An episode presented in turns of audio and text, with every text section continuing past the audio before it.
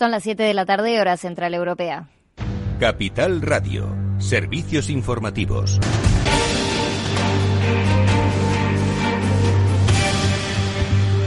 Buenas tardes. Sanidad ha sumado este miércoles ocho fallecidos por coronavirus, con lo que la cifra total quedaría en 28.363. En las últimas 24 horas se han confirmado por PCR 149 contagios. Este martes fueron 99. En la última semana, las comunidades han comunicado 19 fallecidos. Desde el comienzo de la pandemia se han infectado 249.659 personas. Y hablamos de las compañías aéreas porque tienen programados casi 1.500 vuelos de pasajeros en la red de AENA para este miércoles, de los que 743 son llegadas y 739 son salidas, frente a los 6.500 que se operaron el mismo día de 2019. Y hablando de fronteras y viajes, la Unión Europea ha avanzado en la apertura de las fronteras de sus Estados miembros y permite la llegada de vuelos de un restringido grupo de 14 países extracomunitarios como Japón, Canadá o Marruecos. España y Portugal han reabierto las fronteras terrestres tras más de tres meses cerradas por la pandemia y lo han escenificado con actos oficiales en los que participaron los jefes de Estado y los jefes de los dos gobiernos. La pandemia supera los 10,5 millones de casos de COVID-19 en todo el mundo y los 512.000 fallecidos, según el recuento de la Universidad Johns Hopkins. El Congreso ultima un acuerdo para crear un cuerpo de sanitarios en la reserva. Los acuerdos y las votaciones finales se producirán el viernes en la comisión y en julio en el Pleno, pero durante esta semana ya han avanzado en la discusión de las enmiendas de los grupos. Desde el PSOE, Rafael Simanca se ha mostrado satisfecho con el avance de la negociación, pero ha pedido distinguir los presupuestos y los programas de gobierno de la necesidad de cristalizar un acuerdo amplio sobre el que edificar la reconstrucción social y económica del país. Grandes consensos de país es lo que necesita España también de cara al próximo Consejo Europeo. Necesitamos, el conjunto de los españoles, que a España le vaya bien en el reparto de los fondos europeos. La unidad en torno a los gobiernos, el entendimiento, el diálogo, el consenso cotizan muy bien en Europa. Por lo tanto, cuanto mayor consenso, cuanta mayor unidad haya detrás del presidente del Gobierno de España en las negociaciones europeas, mejor le irá el país. Y el líder del Partido Popular, Pablo Casado, se ha mostrado satisfecho de que la sanitaria sea la línea de trabajo más avanzada en las negociaciones de la Comisión de Reconstrucción, al tiempo que cargó contra el documento del PSOE y Unidas Podemos en el ámbito social por incorporar sectarismo ideológico con la discriminación a la educación concertada. Desde Vitoria, Casado ha valorado esa postura de su formación, que espera consensuar con el PP las medidas con las que combatir los efectos económicos y sociales del COVID-19, pero manda también este mensaje. Pedimos que haya menos triunfalismo, porque la semana pasada ya estaban diciendo que estábamos en la buena senda, en la gama alta del éxito, en la línea de la recuperación. Esto suena a los brotes verdes que vivimos ya en la anterior crisis y que tan falsos eran, y así nos fue. Pero, por otro lado, que se tomen las medidas necesarias. Y por eso nosotros, en positivo, con el candidato Carlos Iturgaiz, planteamos lo que pensamos que hace falta en España para crear empleo, porque solo creando empleo se recaudará. Y Ciudadanos en particular ha propuesto más de 20 enmiendas que se han incluido dentro de la negociación de la reconstrucción. Y ahora vamos a ver qué están haciendo los mercados financieros.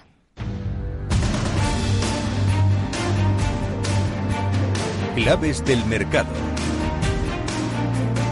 Miramos el mercado americano. Tenemos ahora el Dow Jones que se mantiene plano pero tirando al lado negativo. Está ahora cayendo un 0,04%, 25.801 puntos. El Nasdaq 100 por otro lado lo tenemos en positivo, 0,98%, 10.256 puntos. Está en máximos históricos.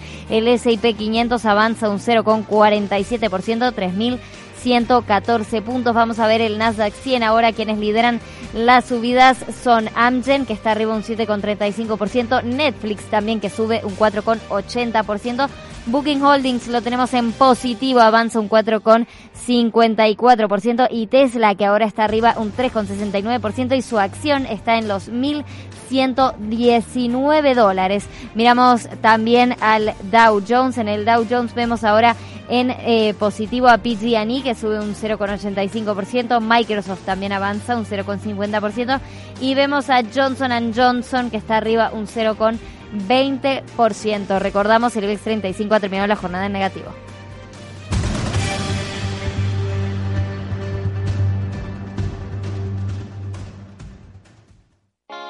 ¿Está tu bufete bien posicionado en Google? El 77% de usuarios buscan los servicios que necesitan Internet. Si no te encuentran a ti, encontrarán a tu competencia. En comunicación jurídica llevamos 20 años ayudando a dar visibilidad a empresas del sector legal. Web corporativa, estrategias publicitarias, marketing en redes sociales. Infórmate en comunicacionjurídica.com o en el mail info arroba comunicacionjurídica.com. Comunicación Jurídica. Hacemos visible tu despacho. ¿Quieres aprender a invertir? En XTB encontrarás la oferta formativa online gratuita más sólida del mercado, así como una cuenta demo para que practiques hasta que estés preparado. Entra en xtb.es y apúntate. Producto difícil de entender. La CNMV considera que no es adecuado para inversores minoristas debido a su complejidad y riesgo.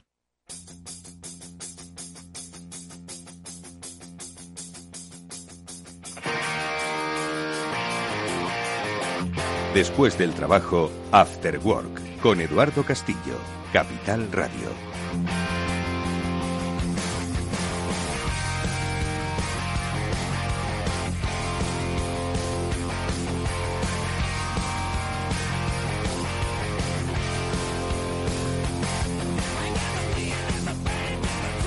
Hola amigos, ¿qué tal? Muy buenas tardes. Bienvenidos al After Work que ya comienza aquí en Capital Radio con todos vosotros en directo. Está Néstor Betancourt gestionando técnicamente los mandos de este programa y os habla Eduardo Castillo, como siempre encantado de hacerlo para dar paso ya de manera inmediata a nuestros amigos que nos van a ayudar a entender el proceloso mundo en el que nos encontramos y que cada día es más difícil entenderlo. Bueno, pues vamos a intentar que ellos nos den un poquito más de luz, por lo menos con el análisis que hacen del día a día o de la letra pequeña. Por eso vamos a saludar enseguida a Félix López, nuestro economista de cabecera, al que le vamos a preguntar si en sus largos paseos que se da de prospección económica, pues ha sacado alguna conclusión para dentro de cinco minutos, que es básicamente lo que la economía nos va a permitir, hacer estrategias de cinco minutos.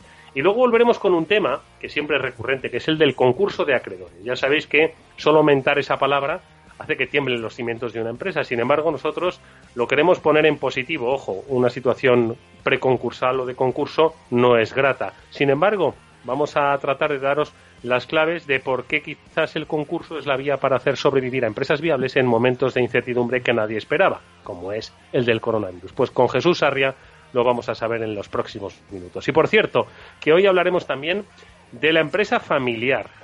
¿Sí? La empresa familiar puede ser la mercería de debajo de vuestra casa. Ayer nos comentaba un experto, David Carballo, en, en el programa sobre el alquiler, que muchos negocios de estos de barrio pues no tenían continuidad familiar, porque la mercería de los padres o de los abuelos, los hijos o las hijas decían que para que, que tururú, que para qué, que yo quizás quiero pues buscar buscar otros pues otros designios que igual acaban en precariedad, ojo, o en una carrera mal enfocada, ojo. Bueno, pues la empresa familiar es ese negocio, pero también es una pyme o una gran empresa. Tiene continuidad. Las tres generaciones que hoy en día van a convivir dentro de la misma empresa se van a llevar bien. El pensamiento del nieto va a ser el mismo que el del abuelo, que trabajaba de sol a sol. Y este hijo ha estudiado en Harvard. Se sientan en la misma mesa para decidir el futuro de esa empresa. Bueno, pues de todo ello vamos a hablar con Manuel Bermejo, que es el autor de La familia empresaria. Nos va a dar claves para la continuidad de la empresa familia. Bueno, pues esto es el Afterwork, amigos. Así que vamos a empezar ya mismo saludando a nuestro Félix López, que ya está en nuestro nuestra sintonía, en nuestra sintonía.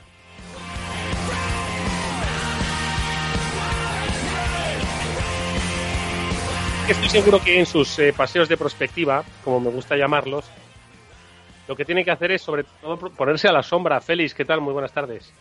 ¿Qué hay? Muy buenas tardes. Que ya empieza a apretar el sol este, ¿eh? Feliz, ¿estás por ahí? Sí, no te oía del todo bien.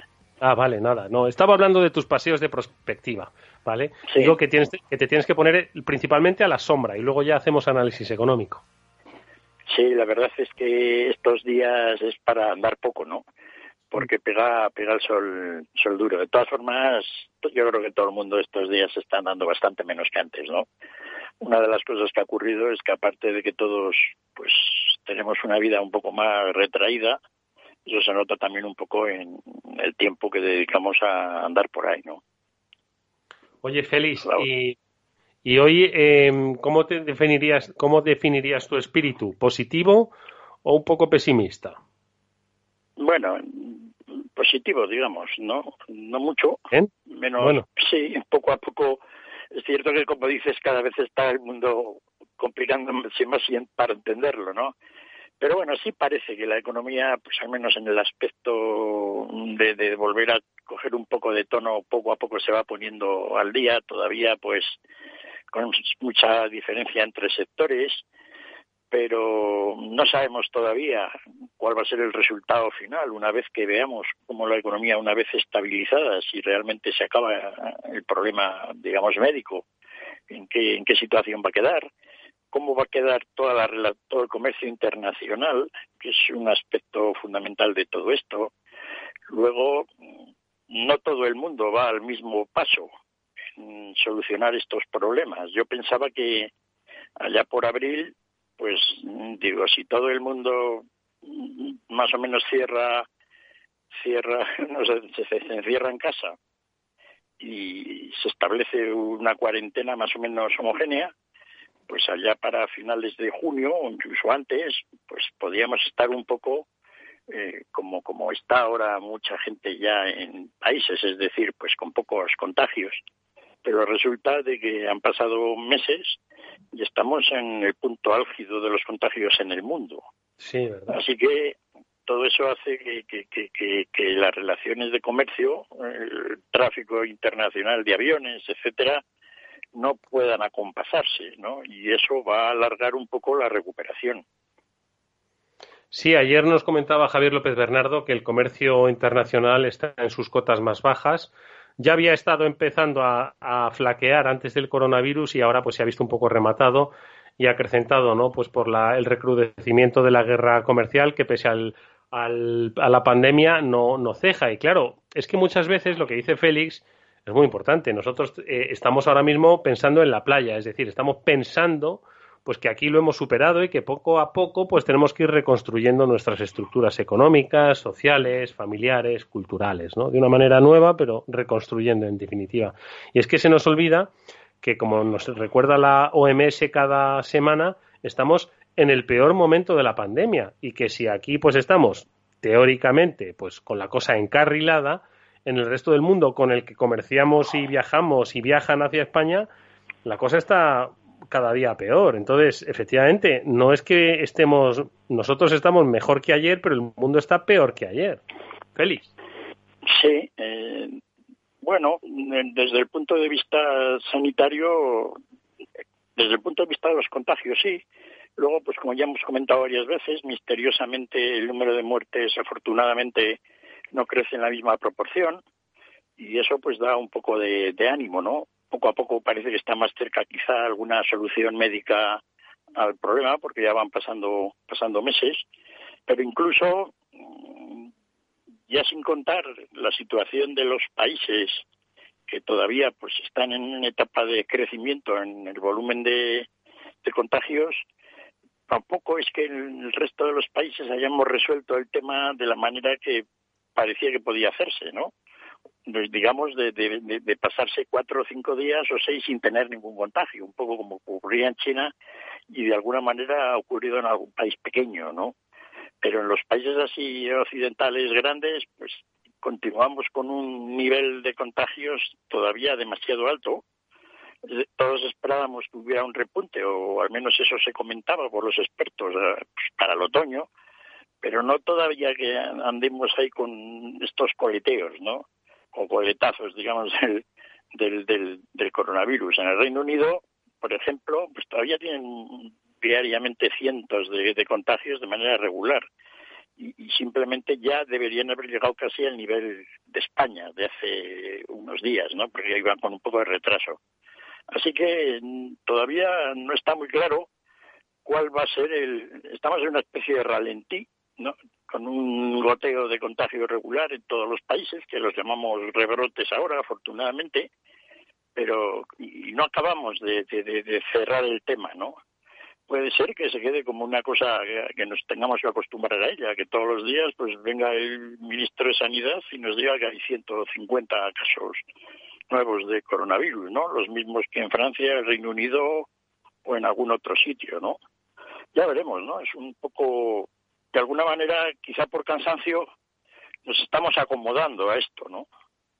Sí, ¿no? Demasiado, demasiado rápido nos estamos acomodando, pero claro, eh, al final eh, este, esta nueva forma de, de, acomodarse pues va a tener un impacto, ¿no? Sin lugar a dudas en las en las eh, en las empresas, en las tiendas, en el comercio. ¿Tú lo estás percibiendo? ¿Tú te acuerdas que hace tiempo que te pregunté en un programa si y vamos a ver una subida de precios. Yo no sé si, si tú lo has percibido ahora que ya sí que podemos tener acceso a más servicios, ¿no? Porque hemos ido en progresión con, con la apertura, ¿no? De las fases, ¿no? Que ya nadie parece recordar las fases en las que estuvimos, ¿no?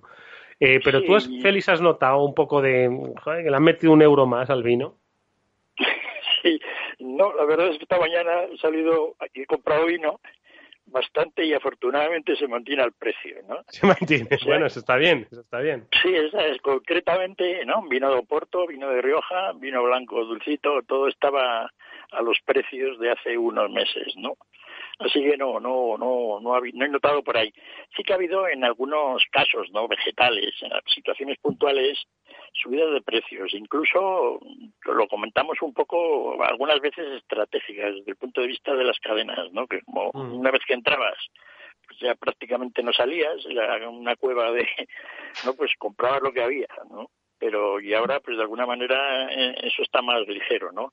Así que no, no he notado, digamos, una, una subida grande.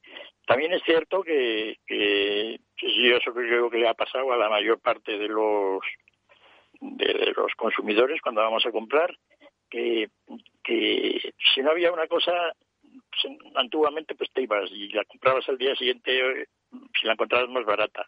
Ahora no, ahora comprabas algo parecido más caro y te ibas con ello, ¿no? O sea que yo creo que eso ahora pues vuelve a mejorar. Así que no, sí hablamos de que se podía ver pues una quizás subida de precio, pero no inflación, ¿no?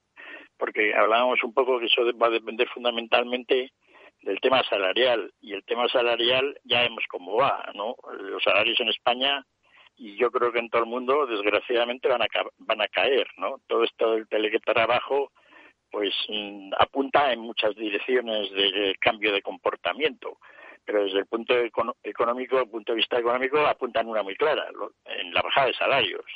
La gente que teletrabaje pues va a ganar menos. ¿De verdad? ¿No? Sí, sin duda.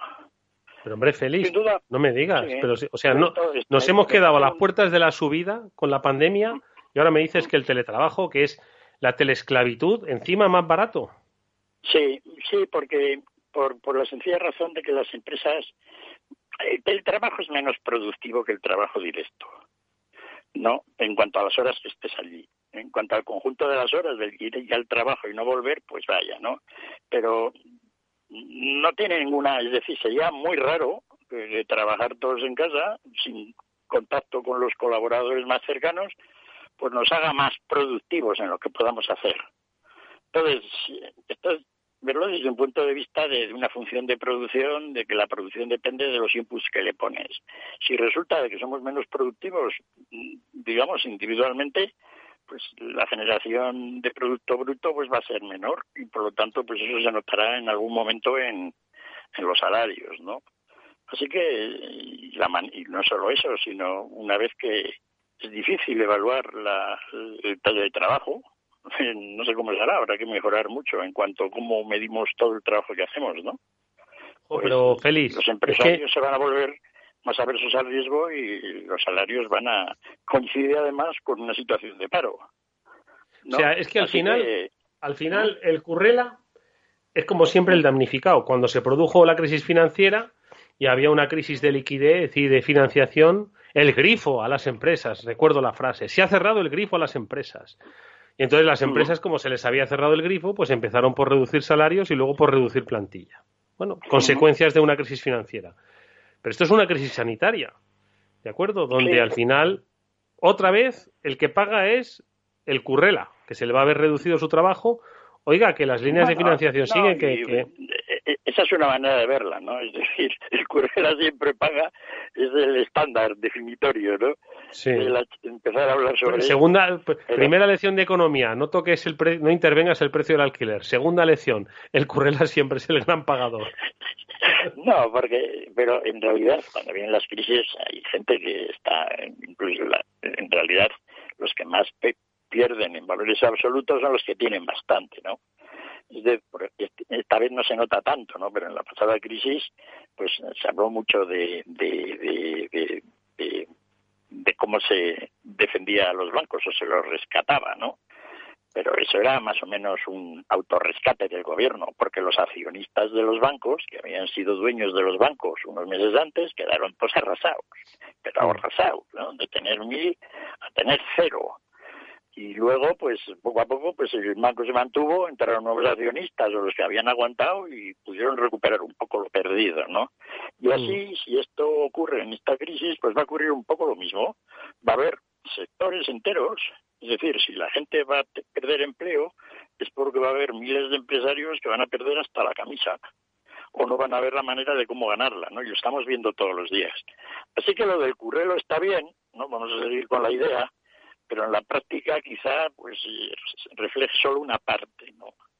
Y el hecho claro es que si todos vamos a trabajar en teletrabajo y el teletrabajo es menos productivo, Fíjate que son dos if, dos descondicionales grandes, ¿no? Igual mm. vamos a trabajar todos en el, en el, en el teletrabajo, o por la gran parte que pueda, ¿no?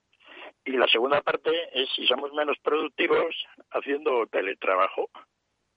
Bueno, todos tenemos. si se está diciendo que, que lo del teletrabajo salvo porque tienes, ahora mismo es que es un teletrabajo relativo, porque es un teletrabajo donde tienes que compartir equipos con tu eh, cónyuge, con tu conviviente, como se decía en la época del confinamiento. Tienes mm. que atender a los niños que no tienen colegios ni guarderías. Tienes que mm. hacer las comidas de mayores y de menores.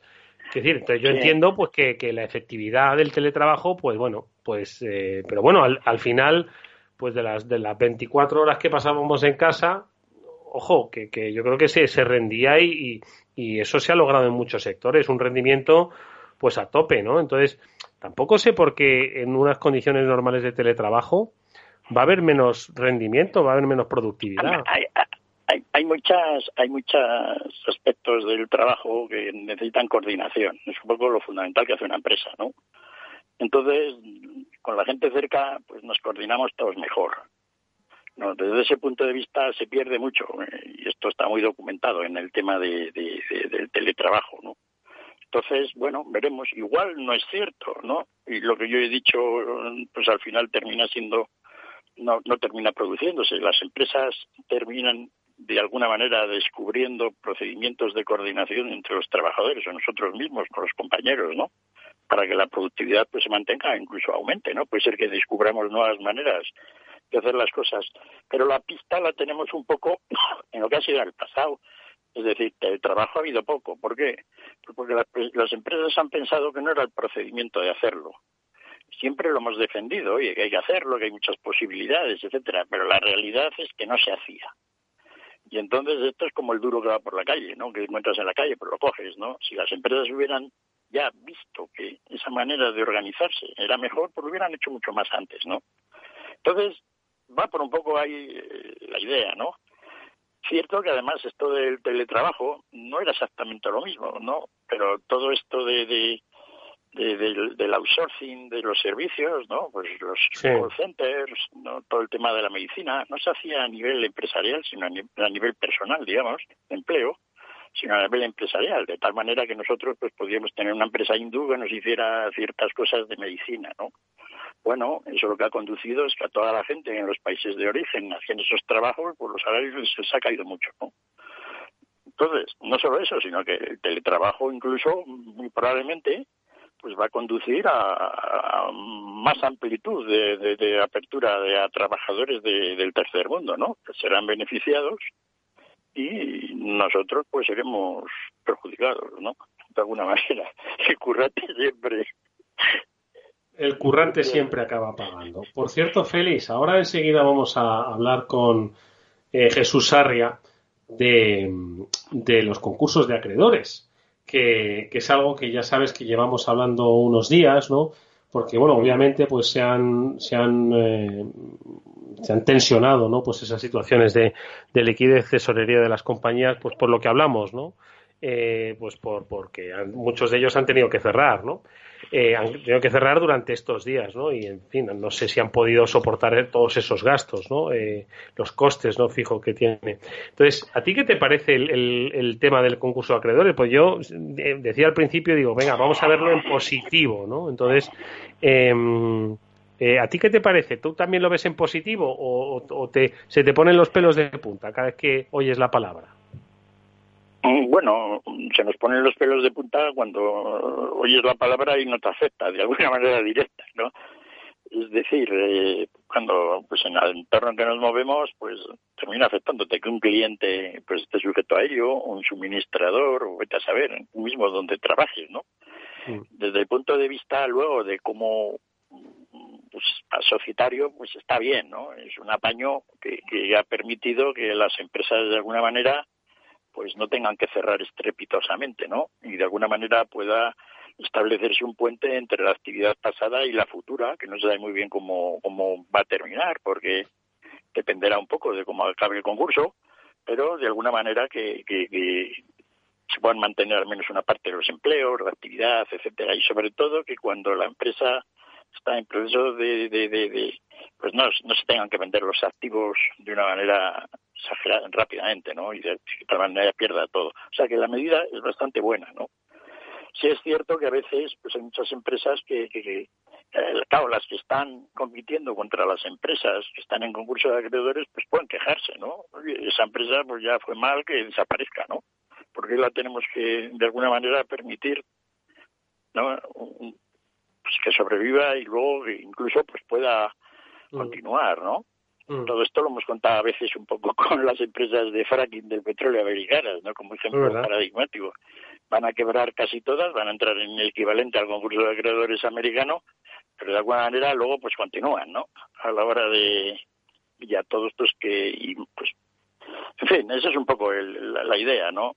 Vamos a ver. ¿Cómo era el, el, capítulo, eh, ¿cómo era el capítulo 11 o algo así? No, no, sí, sí, exactamente, lo llaman allí, ¿no? Entonces, pues es básicamente un concurso de, de, acreedores, ¿no? De, alguna manera, pues hay que ver que la empresa todavía puede ser viable, que lo que tiene es un problema de liquidez y no tanto de solvencia. Pero bueno, eso queda todo muy oscuro, ¿no? Porque cómo se valoran los activos, etcétera, para que la empresa se considere solvente o no, pues un poco aquí de la cuestión. Mm. Y nada, vamos a ver, yo creo que desgraciadamente mucho de ello, ¿no? Y no solo, bueno, aquí en España y, en el mundo, ¿no? De algunas pues, empresas muy grandes, es decir, fíjate todo lo que estamos haciendo en, el mundo occidental para que no se nos vayan todos los aviones abajo, porque porque las empresas aéreas pues están básicamente ya ves ya ves. Bueno, pues vamos a hablar un poco de concurso de acreedores. Félix, no te vayas, presta atención porque ya está con nosotros Jesús Sarria, que es el director de inversiones de Ineo Corporate. Jesús, ¿qué tal? Buenas tardes. ¿Qué tal, Eduardo? Muy buenas tardes, ¿cómo estáis? Un placer saludarte, amigo, porque la pasada semana dimos una breve pincelada que te pido vuelvas a dar incluso más breve para situar, porque estuvimos hablando de concurso de acreedores. Ojo que esto interesa a muchas empresas que ahora pueden estar en esa situación o que quizás eh, deban estar en esa situación para tener una mejor gestión de sus de su circunstancia, ¿no? En este caso de pues un problema de, de, no poder pagar a tus a tus eh, acreedores.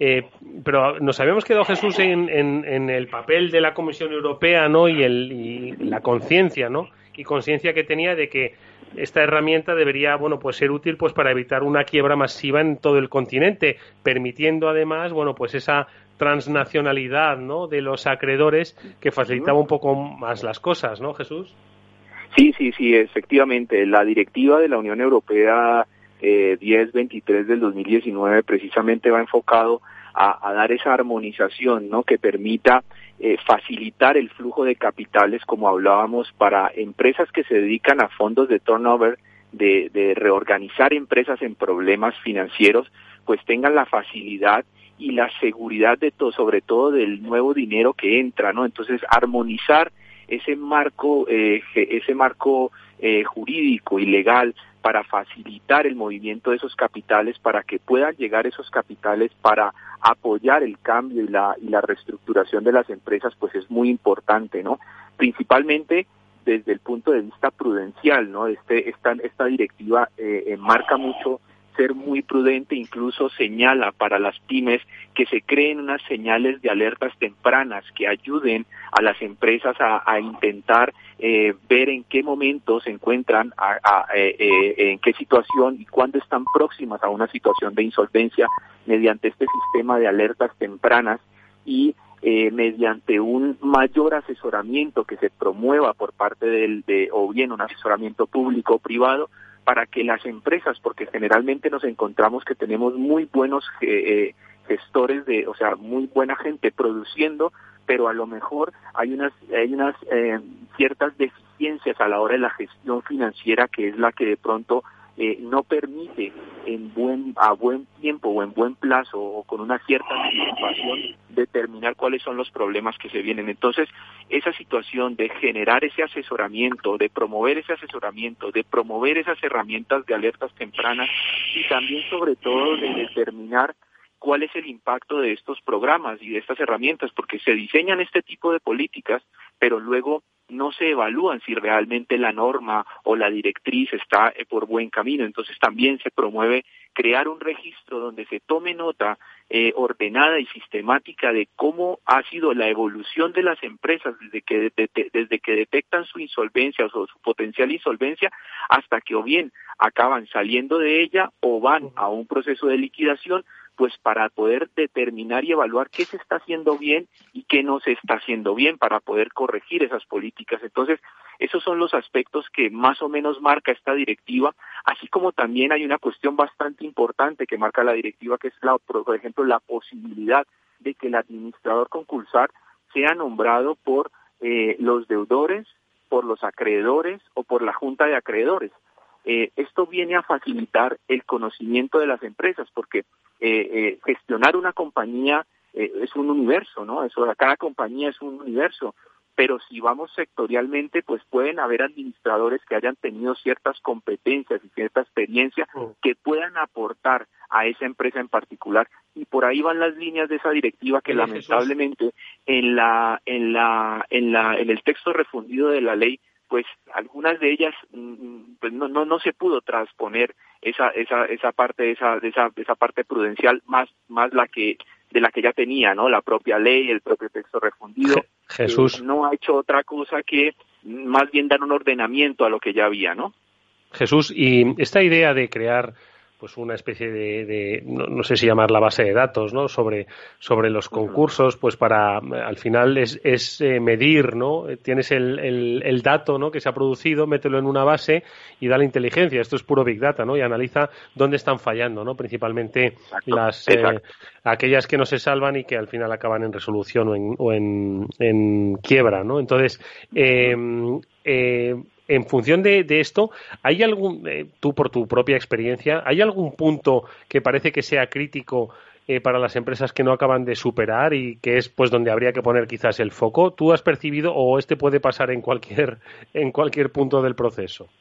Mira, una de las cuestiones importantes que tienen las compañías es poder llegar a un, a un nivel de, a un, a un punto de equilibrio donde donde sus, sus flujo de caja sea recurrente, ¿no? Eh, si hacemos el símil con el, con el avión, con el despegue de un avión o con el vuelo de un avión, pues la zona crítica de los aviones es el despegue. Una vez estás en rumbo nivelado o en altura nivelada, ya vas en, en velocidad de crucero, ¿no? Pues eh, el, el, el, problema está precisamente en ese, en esa, en ese, en el, en el take-off, en el, en el, en el despegue de las compañías, ¿no? Entonces, hasta que llegan a ese punto, hasta que lleguen a ese punto de maduración, de recurrencia, las empresas están creciendo, están invirtiendo, están creciendo, están invirtiendo, necesitan, tienen necesidades de inversión.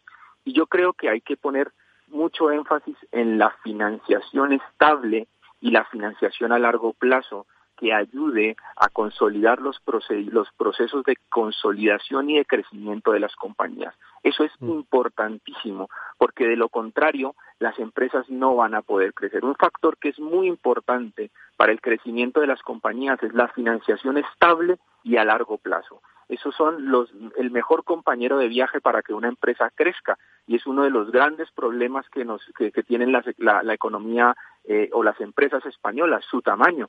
Y, estamos viendo por datos empíricos que aquellas empresas que tienen un componente de, de, de, deuda eh, más concentrado en el corto plazo son aquellas que menos crecen. Entonces, mm, estamos viendo o, hay cierta incidencia en que la financiación a largo plazo es fundamental para que las empresas puedan ganar tamaño, puedan en ese proceso en el que están generando o llegando a ese nivel óptimo donde ya tienen unos flujos recurrentes y estables, pues hasta ese punto las empresas necesitan de esa de esa financiación a largo plazo porque es que de lo contrario no se pueden materializar esos procesos de inversión que son muy costosos en cuanto a esfuerzo y en cuanto a recursos.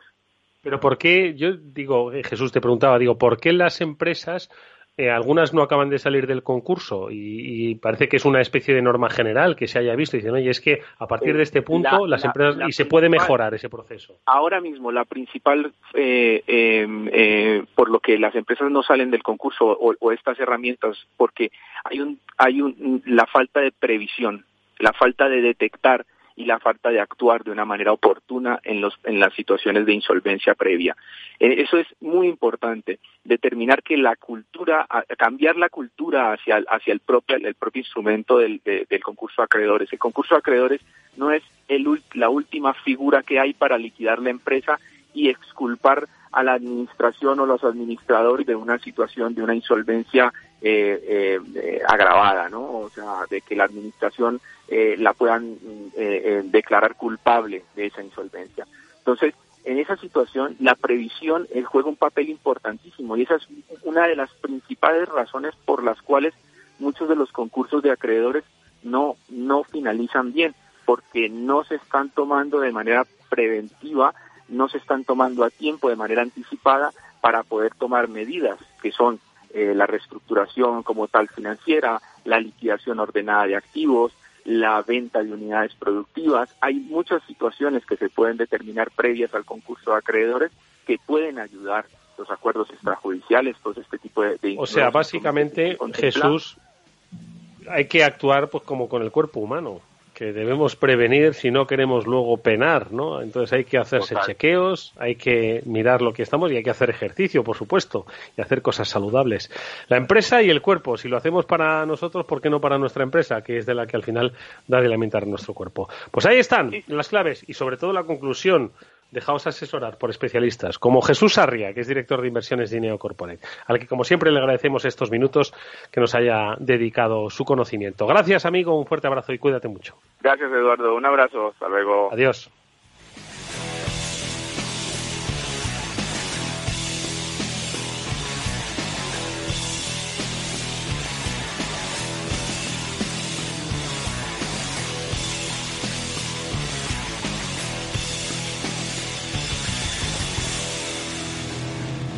After Work con Eduardo Castillo.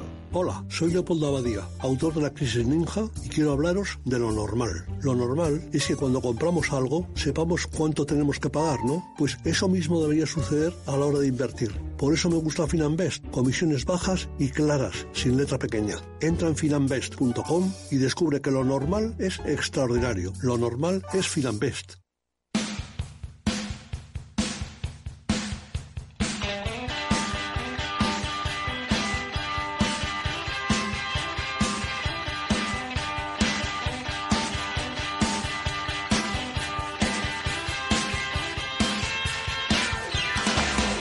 Eduardo Castillo en Capital Radio, After Work.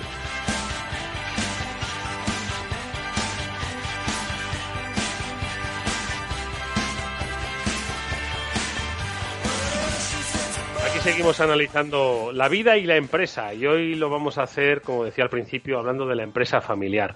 Le quería preguntar a Félix López, que sigues por ahí, ¿no? Félix, ¿sigues por ahí? Félix, ¿estás por ahí? Se ha debido cortar la conexión con Félix. Yo es que le quería preguntar, que él seguro que ha asesorado a muchísimas empresas, eh, pues cuál es la generación que más le gustaba o en cuál confía más. No sé si el que el, el, del banco al que va a visitar esa empresa se fía más del abuelo, del, del hijo o del nieto, ¿no? Bueno, pues eh, ahora en cuanto recubremos la conexión, reflexionamos con Félix sobre el mundo de la empresa familiar, pero de esto vamos a hablar con quien ha escrito sobre ello. Es el caso de Manuel Bermejo, que es profesor eh, en escuelas de negocio y acaba de sacar un libro eh, que lo ha publicado la editorial Lead eh, sobre la familia empresaria. sobre la continuidad de la empresa familiar. A mí es un tema que particularmente me, me, gusta muchísimo y, y, ni tengo familia empresaria ni, ni tengo empresa, pero siempre me ha llamado muchísimo la atención, ¿no? Porque los grandes imperios, ¿no? Se han montado en torno a la familia y hay muchos de ellos que ha sido la familia los que los ha hecho grandes y han sido otros los que la familia se los ha acabado cargando, ¿no? Entonces, me ha llamado siempre la atención el mundo de la empresa familiar, ¿no? Y, y esto supongo que por supuesto le ha llamado la atención mucho a nuestro invitado, a Manuel Bermejo, porque ha escrito de ello. Manuel, ¿qué tal? Muy buenas tardes. Hola, muy buenas tardes. Bueno, me ha interesado tanto que yo vengo de una familia empresaria, o sea que desde, desde pequeñito pues me ha interesado muchísimo también, como a ti.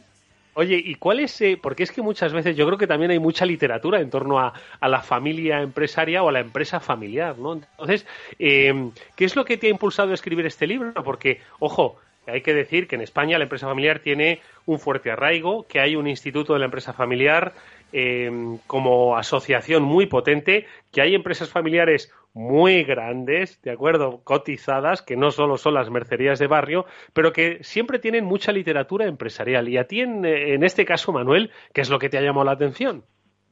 Bueno, mira, yo, yo eh, mí se una triple circunstancia que me acerca a la empresa familiar. Como te decía, soy miembro de familia empresaria eh, tanto por genética como por matrimonio, o sea, en, todos los ámbitos. Soy profesor, como te decía, como decías tú también, en el IE Business School y en otras eh, universidades por el mundo, hablando y enseñando empresas familiares, y desde hace 25 años asesoro a familias empresarias. Entonces, este triple interés pues me ha llevado a volcar en este libro toda mi experiencia para intentar eh, conseguir algo que hoy es clave, y es la continuidad de la empresa familiar. En España es el 90% de nuestro tejido empresarial y en estas circunstancias particulares de crisis post-COVID que estamos viviendo, creo que hay un eje fundamental de cualquier política pública que es salvar tejido empresarial. Y teniendo en cuenta que nueve de cada diez empresas son familiares, pues hombre, que se salven y que haya continuidad de la empresa familiar me parece un asunto trascendente para el dueño de la empresa y para el conjunto de la sociedad porque nos va mucho en ello. Oye, eh, está con nosotros mi economista de cabecera, bueno, nuestro economista de cabecera del programa, que es Félix López, que él ha conocido muy de cerca muchas empresas familiares. Félix, eh, que antes se había perdido la conexión, eh, siempre, el otro día además, cuando nos llegó el libro de Manuel a, la, a la redacción, comentábamos un poco en tono de broma que en la empresa familiar en España el abuelo, que no tenía estudios, es el que levantó el imperio, el hijo de ese abuelo es el que, bueno, le dio continuidad y, le, y lo modernizó y el nieto que estudió en Harvard es el que, el que lo destruyó, ¿no? Entonces, no, lo comentamos en plan de broma.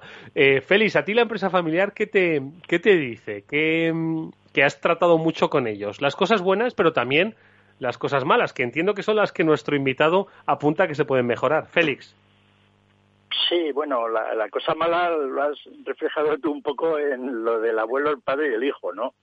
Eh, es difícil que cualquier estructura de cualquier estructura económica dure mucho tiempo, ¿no? Y es un poco entonces, la sociedad anónima fuera de la empresa familiar quizás se creó un poco con esa idea, ¿no? Que fuera un poco más permanente y dotarla de mecanismos de financiación y de gestión, pues un poco más duraderos, ¿no?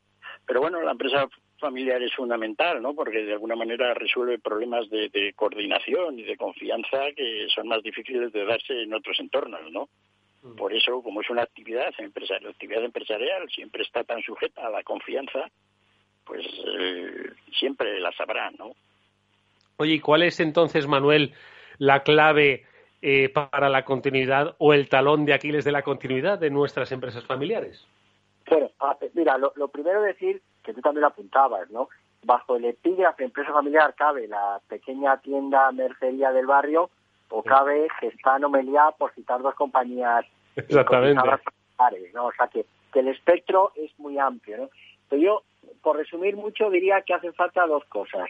Una, una más de corto plazo, que es hacer muy bien la operación. Si te dedicas a hoteles, pues hacer muy bien el servicio hotelero y si vendes eh, capós de coche o palancas de cambio o radiadores, pues hacerlo muy bien. ¿no? O sea, hacer ser excelente en lo operativo, ser excelente en, lo que tiene que ver con el corto plazo. Pero luego la continuidad también exige visión, planificación eh, y mucho músculo estratégico, ¿no? Por ejemplo, hablabais de los hijos, ¿no?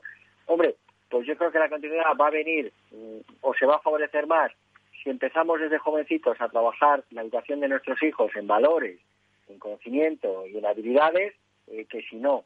Creo que la continuidad se va a favorecer si dedicamos tiempo de calidad a que los diferentes integrantes de la familia tengan el hábito de la comunicación constructiva y compartan un proyecto y unos valores, a no que no se hablen nunca, ¿no? Entonces creo que creo que amerita, además de hacer bien lo de corto plazo, ya digo, tener mucha capacidad de, visión estratégica y anticipar las cosas. Y cada vez que hablas con un gran empresario de una gran saga familiar, oye, pues te das cuenta que no es casualidad, ¿no? Que los temas eh, pues los han trabajado y ha habido preocupación también por no solo por la parte de negocio, sino también por el ámbito familia.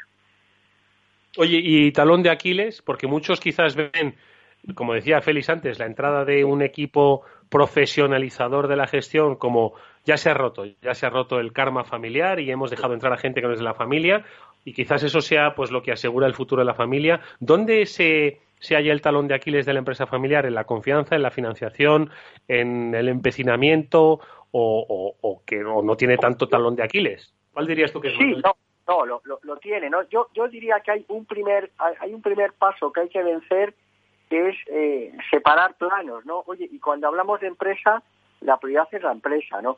Eh, uno, mi libro se articula en torno a 21 capítulos, ¿no? Que son 21 causas, ¿no? 21 recomendaciones. Y uno de ellos es, sin competitividad no hay futuro, ¿no? Entonces, eh, oye, pues ser capaces de tener la frialdad de reconocer, eh, pues igual mi sobrino, mi nieta, pues igual no es el mejor CEO a futuro, o sí, ¿eh? No quiero decir con esto necesariamente que no pueda haber miembros de familia que, que sean excelentes profesionales. Pero yo creo que, que poner las prioridades en sus ámbitos me parece que es un primer talón de Aquiles eh, que hay que, que hay que solventar, ¿no? Y quien no es capaz de hacer eso, pues al final acaba viendo ahí una confusión tremenda y se acaba yendo muchas veces al traste ya no solo en negocios sino también las relaciones familiares, lo cual no deja de ser un drama añadido, ¿no? Entonces yo, yo la, la primera recomendación sin duda es tener muy claro eh, en cada ámbito y separar esos ámbitos cuál es la prioridad en cada ámbito, ¿no? Oye, y, Manuel, ¿tú crees que la empresa familiar, y ahora me voy a explicar por qué voy a decir esto, está condenada a la extinción? Es decir, eh, ahora mismo, efectivamente, cuando hablamos de empresa familiar, hablamos de eh, abuelos, hijos y nietos, ¿no? Pero eh, ahora mismo hay personas que crean su empresa por primera vez y son hijos, pues, de quizás eh, profesionales liberales que no han tenido empresa y que no han sido empresarios, ¿no?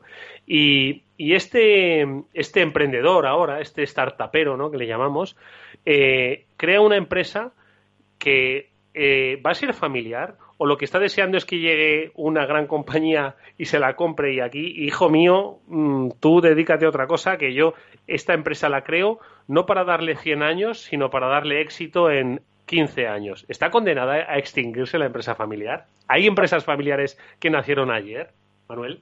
Eh, mira, eh, al final todo se extingue, ¿no? Cualquier tipo. Nos vamos a extinguir nosotros, se van a extinguir las compañías. Pero, pero es importante que, tarden mucho en extinguirse y ojalá no se extingan y sobre todo que, ayude, que ayuden a crear mucha riqueza.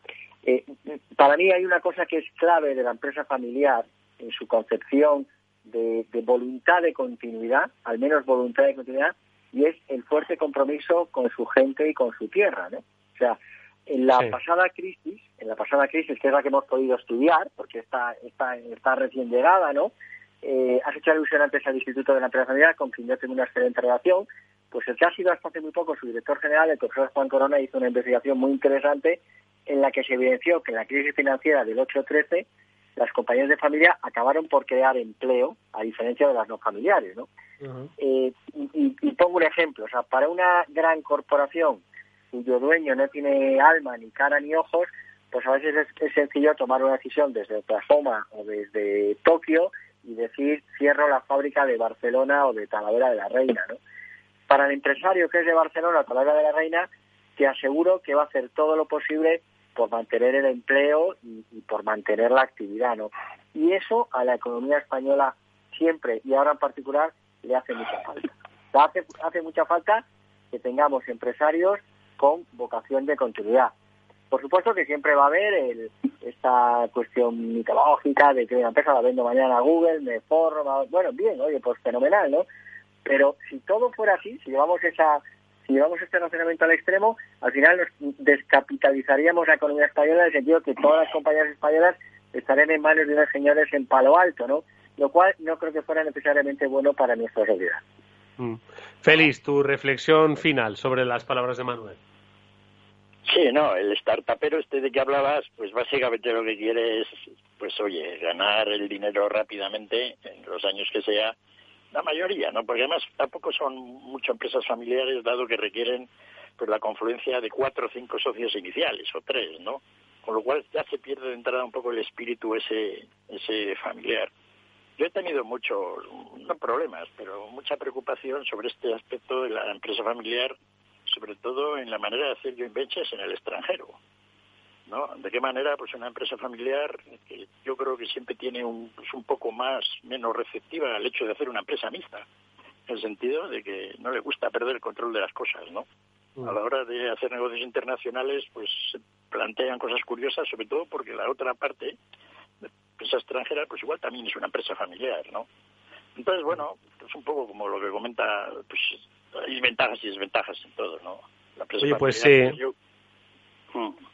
No, pues Le, quería preguntar a Manuel, la, un par, para finalizar, un par de consejos. Dirigido eh, el primero al abuelo y el segundo al nieto, que nos están escuchando, ojo, y que el nieto está hablando en digital y el abuelo está hablando de sol a sol y de ir los domingos a trabajar, de nueve a nueve, ¿no? Entonces, eh, consejo para ambos. Manuel, ¿qué les dirías?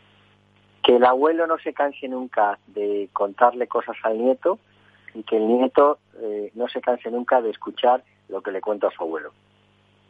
Bueno, pues mira, ahí está bien que no haya conflicto intergeneracional en el seno de la... Que, haya, que haya muchísima colaboración multigeneracional. Yo siempre he sido un obseso de eso.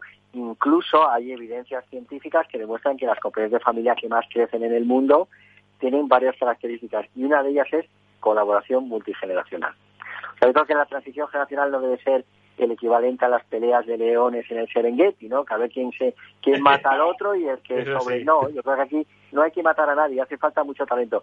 e insisto mucho en el contexto de hoy, en, en esta situación de crisis, hace falta mucho el abuelo que tiene experiencia, que tiene perspectiva, que aporta serenidad y el nieto que aporta pues una visión digital de la vida que hoy también es fundamental. Bueno, pues ahí está. Las 21 claves en 21 capítulos para la continuidad de la empresa familiar que trae el libro La familia empresaria del líder editorial y que ha escrito nuestro hoy invitado Manuel Bermejo, al que le agradecemos por supuesto mucho que haya compartido estos sabios consejos. Que sean muchas las empresas que sobrevivan no solo a la crisis, sino a esos relevos generacionales. Manuel, muchas gracias, enhorabuena por este trabajo. Un placer y hasta siempre. Un saludo.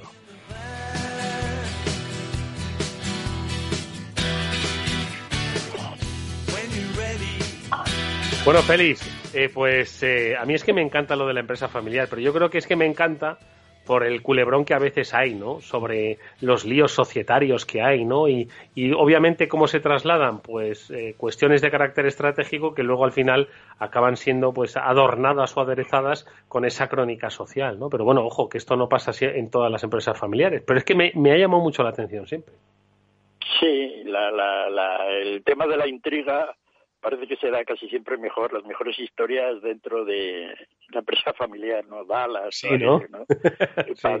El, padrino, las cosas, un poco los negocios así, no, cerrados. Como una empresa anónima, pues da como menos tomasoso, ¿no?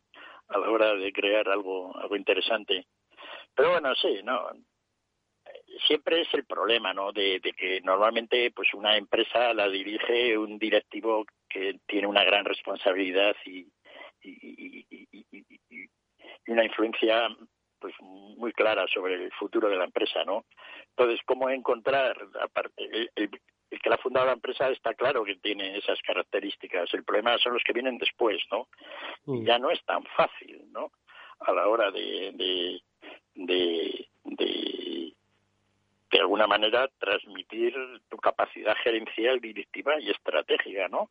Pero pasa en todos los ámbitos, ¿no? Yo el otro día estaba pensando que general famoso de la historia tuvo un hijo general famoso, mm. ¿no? Y, y no digamos ya un nieto también, ¿no? Es decir, que es difícil, ¿no?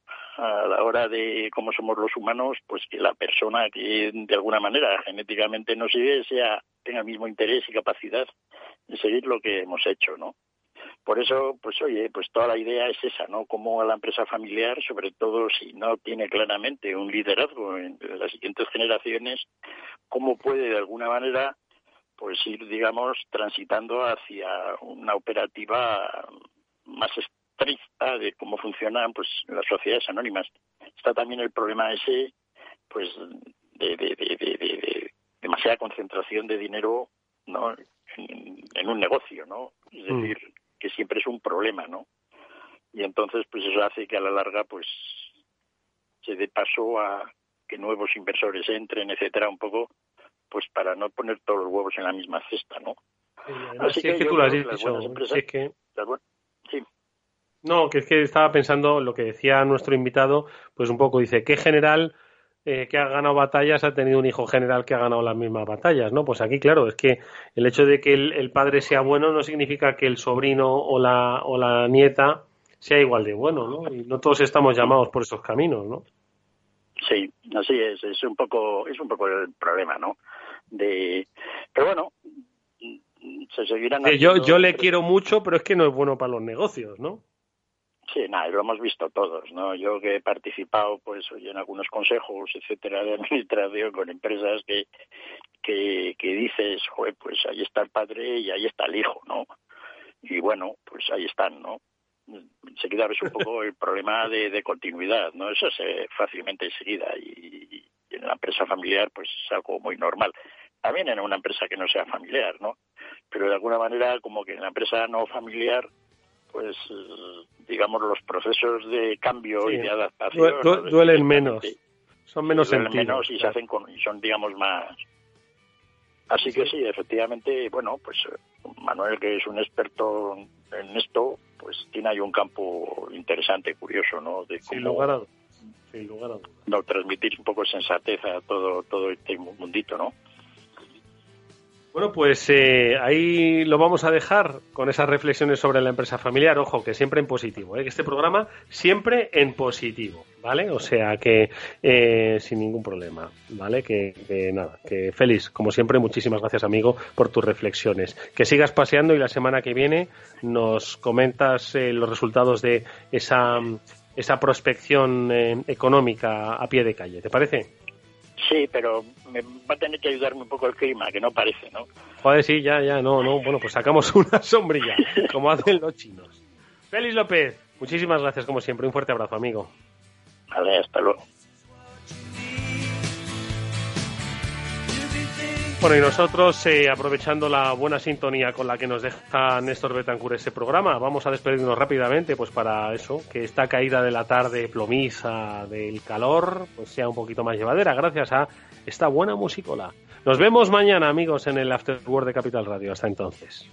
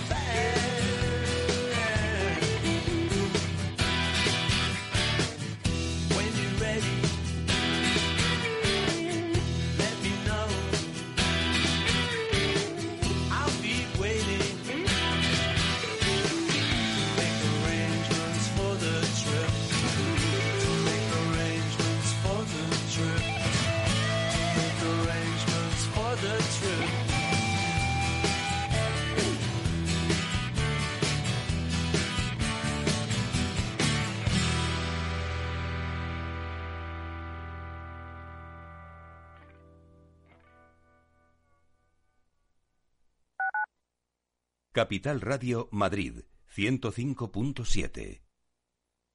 Soy de Cercedilla y aquí sabemos de naturaleza. Por eso este verano te invito a pedalear por el Valle del Lozoya, a conocer el Parque Nacional Sierra de Guadarrama y el Alledo de Montejo, a recorrer la senda del Genaro en el Atazar, a navegar en el Pantano de San Juan, a hacer del surf en el río Alberche en Aldea del Fresno y a pasear por nuestras dehesas de Cercedilla, claro. Estas vacaciones, la naturaleza de Madrid nos está esperando. Vamos a disfrutarla, porque juntos somos un mejor Madrid. Comunidad de Madrid. Ahora más que nunca tienen un propósito. Marta, Pedro, Lucía. Seres extraordinarios que con pequeños gestos, como cerrar el grifo mientras enjabonan, cuidan el agua. Únete a ellos. Descubre tus superpoderes en canaldeisabelsegunda.es. El poder está en tu mano. Cuidando el agua, cuidamos de todos. Canal de Isabel II. Capital Radio. Siente la economía.